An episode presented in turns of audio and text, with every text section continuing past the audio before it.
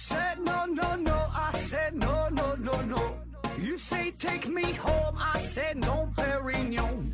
You said no no no, I said no no no no, no no no no.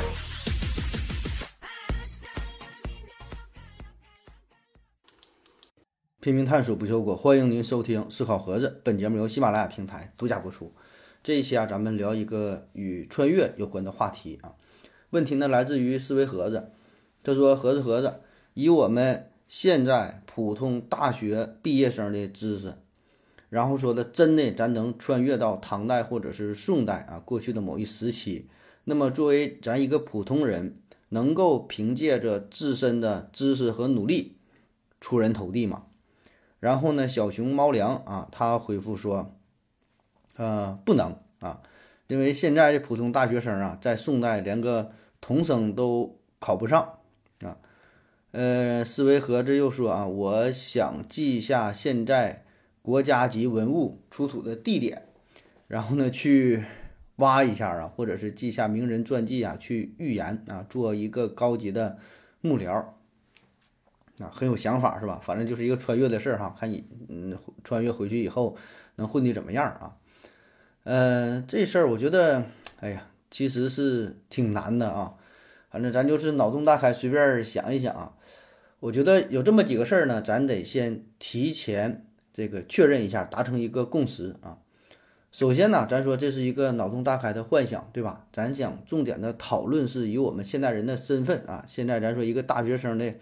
这种身份，嗯，然后你穿越回去能混得怎么样，对吧？咱这里呢不考虑一些，呃，所谓的什么时间上的一些悖论啊，什么外祖父悖论呐，呃，什么香蕉皮理论呐，呃，什么蝴蝶效应啊等等啊，这些问题这是咱不考虑的哈。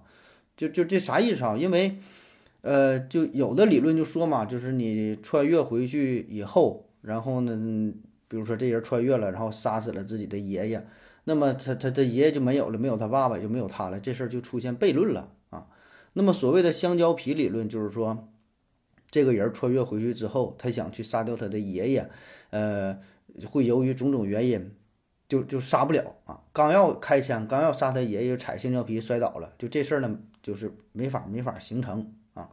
还有像这个蝴蝶效应，蝴蝶效应就是说你做了某一点儿小的改变。那么后续就会导致很大的改变啊，好比说你穿越回去，你回到了唐代，然后呢，你逛街呢，哎，看到树上有个树叶，你就就就摘了一个树叶啊，就是这么一个小小的动作，可能就会改变整个历史的进程啊，这个叫呃蝴蝶效应啊，就说这些事儿呢，咱都不作为今天这个重点讨论的内容啊。重点的讨论内容，咱是想说说这个以一个大学生的身份，以他掌握的知识，对吧？就以他的学识，看看能混得怎么样。这个呢是今天咱要这个这个说的呃重点，是吧？就咱穿越回去之后啊，咱说起码咱不改变历史吧，咱也不想有什么轰轰烈烈的作为啊，咱只是说让自己能混的比现在。稍微好一点，享受点荣华富贵，是吧？策马奔腾啊，与你共享人生繁华，哎，这就足够了啊。那么，首先我想到的一个事儿啊，就像刚才那位朋友留言说的，咱走仕途啊，当个官儿啊。那么在过去的话，你想当官的，基本都得参加这个科举考试，对吧？写这个八股文啊。那我一看这一点，那就完了啊，咱不会写呀。首先，你这写写毛笔字儿，你就你就不会呀？啊，反正我是不行。你回去你说写个字儿，毛笔也不会拿啊，蹭的摇哪都是，对吧？你连这个入门的资格都没有啊。当然了，因为我们这个事儿是一个脑洞大开的设想啊。那咱假设说你会写毛笔字儿啊，这这不把这个当做是一个门槛的话，但是说让你去写你写的这个内容上，我估计呀也挺难，对吧？你写这这八股文的。内容，那咱现在这个水平，咱现在大学生的水平，我我感觉是够呛。就是你掌握的那点知识啊，嗯，你会的那些东西，你你写那玩意儿呢，人家监考老师也看不太懂，对吧？而且以前写的都是文言文，都有一个固定的格式，是吧？挺难的。你像咱背几篇这课文什么的，落霞与孤鹜齐飞，秋水共长天一色，是吧？背点这个古文都费劲啊。那过去那帮人那可真挺厉害，掌握什么四书五经啊，那真是看的东西不少啊。所以我觉得呀，走科举考试这条路啊，基本是行不通。而且你想啊，咱们现在啊，咱感觉说是比过去发达了、进步了，是吧？但是这种进步呢，更多的它只是科学技术上的进步啊。但是在人文思想这一块，我觉得未必有多大的进步。你想想，咱们生活过得好，都是得益于科学技术水平的提升，对吧？但是人文这一块呢，没有什么太大的改变。呃，人文思想啊，对于一些道德问题啊、哲学上的思辨呐，咱们的理解，我感觉跟古人差不了太多，没有太大的提升，甚至还没有古代人理解的深刻呢。因为那时候大伙儿一天他也没有什么其他的事儿，没有什么娱乐的项目，对吧？所以每天就会思考这些比较。呃，基本的问题，对吧？生存的问题啊，人和自然的关系啊，然后呢，什么叫做道德？然后就法律啊，等等，就是就想这些事儿，对吧？咱现在一天，你说你能想啥？也不看书，也不思考啊，学而不思则罔，思而不学则殆。哎，咱好，咱是又不思又不学，是吧？啥也不干，一天就刷短视频，就玩游戏，根本没有时间考虑这些内容。所以我觉得，在这个思想上，未必比古人。想的更加深邃，掌握的知识又没有过去人掌握的多，啊，我觉得一般大学生回去呀，这都够呛啊。当然，如果你恰巧是文史方面的大学生，你专门你就是学这块的啊，对这个领域比较了解，那可能会有一定的优势，可以考虑考虑走仕途，对吧？但是像其他专业的，我感觉就够呛了。你想通过科举考试平步青云飞黄腾达，够呛。然后我就想到了第二条路，那既然科举考试不行，那就发挥我的强项呗，对吧？我是这学习医学的嘛，对吧？那我就努力给给皇上当个御医，当个太医，是吧？混到这个皇宫当中，哎，这个也是一个方向，是吧？向那个温太医学习学习。啊，如果运气好的话，搞定个妃子，是吧？勾引个娘娘，哎，这不也挺爽的吗？但是呢，我又一转念，这事儿呢好像也行不通，因为什么呢？咱过去咱这这个这都是中医啊，我上学学的是西医啊，中医这东西真不会呀，也不懂啊。之前做过几期，不是做几期节目，就聊到过中医的话题话题哈，有几个字儿全都读错了，有个叫什么来着？黄黄芪呀，我读成黄氏了，好像白是白珠嘛，嗯，我读成白术了。还有什么玩意儿？反正这就是药名都不认得啊。所以你让我回去给皇上开药，一没有 CT，二没有磁共振啊，也没有 X 线，没有超声，做检查也不会，验血验尿什么玩意儿也没有，对吧？开药什么的，你这这让我开啥药，配什么药方子，我也不懂啊。所以这保证是不行了啊。这条路基本也是给我堵得死死的了。那有朋友说了，哎，那我恰好我是学习中医的，那我能不能回去？给皇上当个太医呢啊，我觉得基本这个希望呢也不是特别大啊。虽然你学的是中医，但是啊，你想穿越回去啊，成为皇上的太医，这就很难的。因为什么呢？古代啊，这个御医大多都是世袭制，爷爷干这个，爸爸干这个，到儿子还干这个啊。特别是明代，皇上呢是明确下令就规定了，这太医院啊，这里边这帮人啊就是世袭制。家族传承，其他一些朝代虽然没有明文规定，但基本也都是采用这种模式，啊，就是这个寓意都都有着，呃，家庭背景了。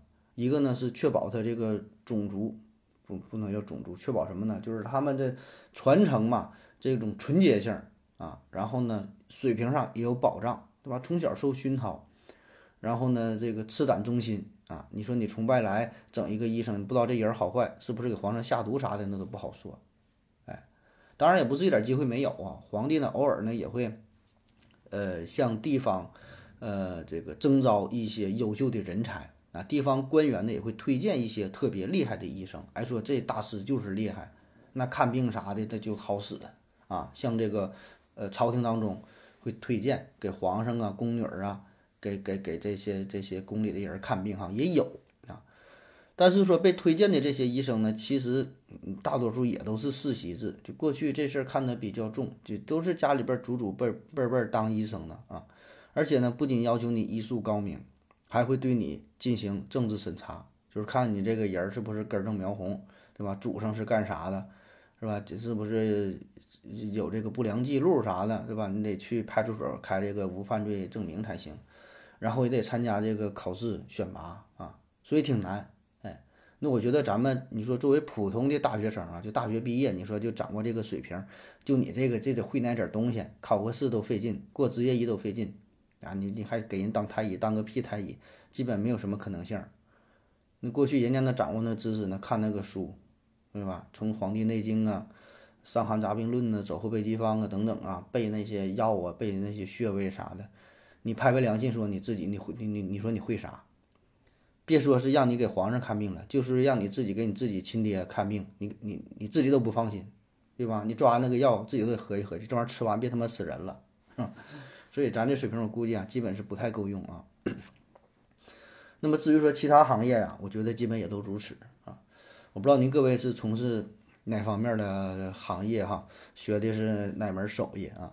可能说穿越回去，呃，在古代啊，呃，成有点优势，想发挥下特长，但我觉得真挺难的。我想了半天，没有哪个职业说特别 适合于说你就回去，然后呢，你靠你的本事就能。当大官儿啊，发大财，荣华富贵啊！因为咱们现在学的绝大多数的专业吧，都是依托于现实的场景啊，依依依依托于很多的现在一些技术、一些设备。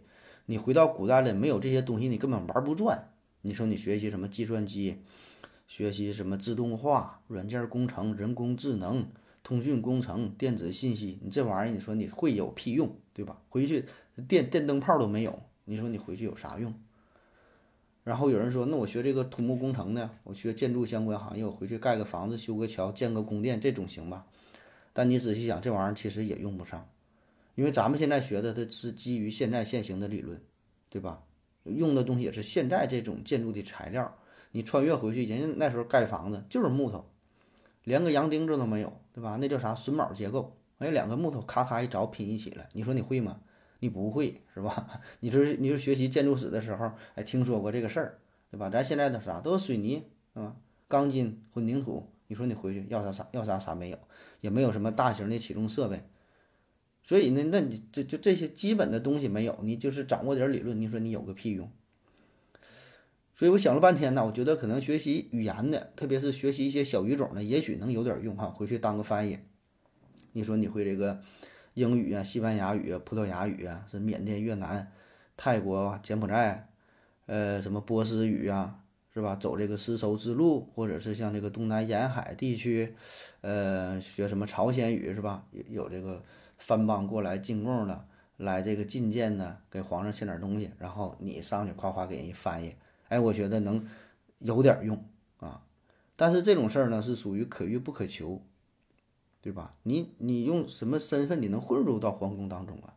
不可能轻易就让你进去。你说你会这语言，谁知道你会的会不会啊？是不不知道以为你是疯子呢？你想是刺王杀驾都不好说。所以呢，还得是靠走仕途，然后说能成为这个外交官当翻译啊。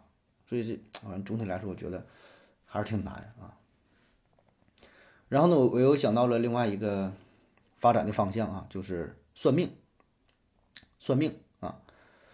那既然你能穿越回去的话，如果说你对一些历史事件有一些了解，那么你就可以算命啊，对吧？预知未来发生的一些大事件，就像你刚才不也说了吗？是吧？你记住一些什么大事儿哈？算命，哎，靠这个去赚钱哈。当然，这里边还得有一个大的前提，就是你得确确切的掌握这些历史事件发生的时间呐、背景啊、整个这个来龙去脉呀啊。当然，这里再强调一下啊，咱有一个大的前提，这里边没有什么蝴蝶效应，没有什么香蕉皮理论哈，等等啊，就是不会因为你的预言，呃，导致这些事件发生改变，就是该发生还发生啊，咱咱改变不了它，就是发生这个事儿啊。比如说你穿越到唐代啊，预言安史之乱、奉天之难、什么甘露之变什么这些是吧？你你你预言它确实发生啊，你不能说你预言完不发生，皇上一看说你假的，我给你砍了啊。但是呢，你细想一下，就算是你真的记住这些事儿了，你说你穿越回去吧，靠这个预言、靠算命发家致富吧，嗯，也挺难，是吧？就是你首先啊，你你算命这个事儿呢，你得掌握一些基本的理论，什么四柱八字啊、五行八卦呀这些东西，要不然你回去你怎么跟人说呀？人家一唠全都是这些东西，对吧？乾坎艮震巽离坤兑，是吧？然后。这个金生水呀，是水生什么玩意儿？谁克谁呀？怎么地的，是吧？就这套东西，你多少你也得掌握点儿，对吧？天干地支，对吧？甲乙丙丁的，这玩意儿你得跟人家唠一段，忽悠一段。你不能说上来我就算，我就咔咔说，我就说哪年哪年怎么的就发生什么事儿，你这玩意儿就不被人信服，是吧？你得掌握一些基础的这个关于阴阳啊、五行八卦的一些知识啊。而且说还有一个事儿，就是你得确切。知道古代的发生的历史事件是就是哪一年哪个月，甚至说几号？那么这些事儿，那你就得非常明了啊。那比如说啊，就说乾隆几几年，什么康熙哪哪年，咱背的都是什么呢？公元一六五五八年，公元呃一七二零年，公元什么？咱记得是这个数，你这个还得跟这个年号对应上，你才能知道哪一年，对吧？就好比说，现在问你一个最基础的知识：唐朝是哪年建立的？唐朝第一个皇帝是谁？唐朝一共多少个皇帝？先后顺序是谁？谁是爷？谁爷爷？谁是谁孙子？宋朝是嗯哪年哪月哪号建建立的？玄武门之变是发生在哪一天？就这些事儿一说，咱好像是啊听说过，哎，好像大概大概了解，但是一让你较真儿，这个事儿就确切是怎么发生的，哪天发生的，对吧？你又你又拿不准了啊。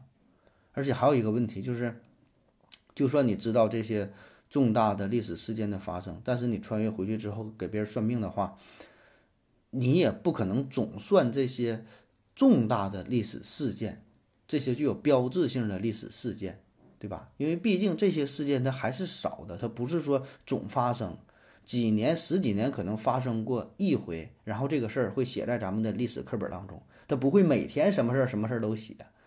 而且找你算命的这些人，这都是一些家长里短的事儿，对吧？哎，咱家这个大黄狗丢了，找不着了，啊，咱家这个牛啊跑哪去了，找不着了，啊，你给我算算，我这个当家的出去做生意做两年没回来，是死是活呀？什么时候能回来呀？都是这些屁事儿，这些屁事儿，咱历史书上面他不会写，是吧？你不可能上来你就我就预言啊哪年啊怎么怎么地发生什么大事儿啊？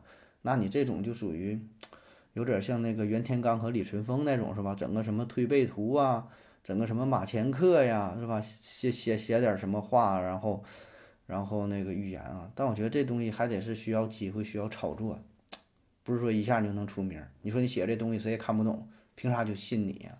是吧？我觉得这道吧，有点难啊。那你说这个大算命算命家哈有名的，一般也都是都是从这个小事儿算起，一点点儿，然后积累这个信誉，大伙儿相信你，然后呢再预言一些大事儿。而且当算命先生这事儿也是挺危险的。你说这国家好行，你说这个国家不好，说了一些一些对当今当今圣上不利的话语。虽然你说的事儿是对是真事儿，你说我预言谁谁预言这皇上就要驾崩了，哪天就去哪就要自杀就要掉河里了。是你，你预言的挺准呐，书本上就这么写的。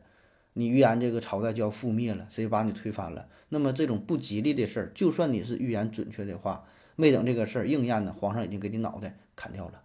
到时候就算是真的，那也没有用了，啊。所以我觉得这事儿还是有一定的危险性。哎，那么说穿越回去到底怎么办？怎么能够赚钱啊？想了想啊，我觉得呀，只能是割韭菜了。只能是走走整这个歪门邪道了，比如说我卖这个大力丸，啊，只生男孩丸，以前重男轻女轻女啊，这种这种现象非常非常明显，非常严重，是吧？都想要小子，那吃我这个药，保证生男孩啊，不生男孩全额退款，甚至我再倒找你点钱都行，这玩意儿就吃去呗，对吧？这玩的就是概率啊，我就卖呗。我不知道过去那玩意儿是算什么几几两银子啥的，我就按现在价，一万块钱一个，一万块钱一个，对吧？成了就成了，不成了我这一万块钱倒找你，额外我再给你退一千块钱，玩去呗，是吧？那保证我这玩概率按百分之五十这么算的话，保证有人信，是吧？我觉得这这招应该能好使啊。那个时候管的也不是特别严，对于这种事儿，你说也没有什么法律规定说不让我卖，对吧？而且都挺信这玩意儿的，哎，我估计这是一个招。还有呢，就是玩这个非法集资这一块儿哈，非法集资庞氏骗讲啊，比如说哈，我说我是做这个养殖生意的啊，养什么呢？哎，养一种鸡，斗鸡，观赏用的，不是吃的，咱斗鸡看这表演。然后呢，我说我这个鸡呀，在东南亚地区，在这个缅甸、泰国，哎，在这马来马马来西亚哈，在这一片非常受欢迎啊。再说那个时候已经有这些海上贸易了，对外的贸易啊。我说我专门养这个鸡的啊，但是我这种斗鸡呀，在当地的环境不太适合啊，那地方比较潮湿，比较炎热，必须呢在咱们这个土地上才能生长啊。然后大伙儿呢养这个鸡，哎，这个鸡鸡啊需求量非常大啊，因为斗鸡嘛，就就得在地下溜达，你关笼子里不行。然后我一个人养不了，那咱家没有这么大地方啊，哎，我需要发动大伙儿一起帮我养鸡啊。然后这生意怎么做呢？那你帮我养鸡不能白让你养，我得给你钱呢啊！这个账怎么算啊？每年五月份，大伙儿可以上我这认领一只小鸡崽儿。你把这个小鸡崽儿拿走，然后呢，我给你一个凭证啊，然后呢，你给我一万块钱，一万块钱啊，买走我这一只小鸡崽儿，给你凭证。然后你放心，明年五月份，你回去养这一年，这鸡不养大了吗？把这个鸡退给我，这鸡给我，我拿外国再卖去，卖多少钱你不用管啊。你鸡退给我，然后你这个凭证拿来，我给你返一万二。你听听，年收益百分之二十，这可以吧？哎，我就这么养这个鸡啊。你想啊，要不然你说你搁家待着也是养养鸡、养猫、养猪、养狗了，你养我这个鸡，这这这收益多高？而且呢，我这鸡也不挑食，随便你家鸡吃啥，咱就正常吃啊。你也不用养太胖，因为咱就斗鸡嘛，营养好就行，就正常吃就行。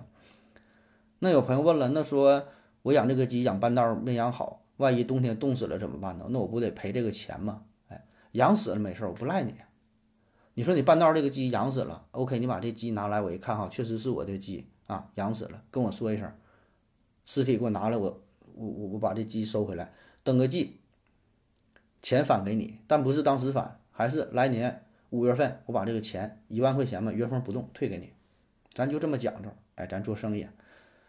那有朋友说了，哎呀，那不错呀，按你这说法，我这一万块钱放你这，我养个鸡，我领领走了，冬天我把这个鸡我我给炖了吃了，行不？是吧？那我还还能这个白吃个鸡呢？但你别忘了，不得压一万块钱嘛？一万块钱放那会儿，第二年我才才能返你啊，就有这么个事儿。那么一开始呢，大伙儿是半信半疑，觉得这玩意儿能是真的吗？养个鸡就给这么多钱？哎，有一些人好奇，真的呢就来养了啊。完，我真的给他返钱了。咱不骗人，做正经生意。第二年呢，就有越来越多的人来这会儿一领养我养这个鸡。哎，我这个买卖呢是越做越越大啊，攒了很多的钱啊。就这样，我这个生意啊就干了四五年吧，影响力越来越大。十里八村的整个京城的哈，旁边这家都全来找我这认领这个鸡啊。说这一年五月份我卖出这个鸡就卖出了六十多万只，相当于筹集了按现在算的话六十多亿啊。筹集完事儿我就走了，第二天我就不回来了。哎，这不就过上了幸福的生活吗？好了啊，这就是。今天的这这个全部内容哈，是一个一个艺人吧，让大伙儿看看有什么想法，穿越回去能干点啥哈，做什么买卖挣点大钱，过上一个好的生活啊，可以在节目下方留言啊。好了，感谢你各位收听，谢谢大家，再见。如果你也想提问的话，请在喜马拉雅平台搜索西西弗斯 FM，在最新的一期节目下方留言即可。回答的可能比较慢，不要着急哟。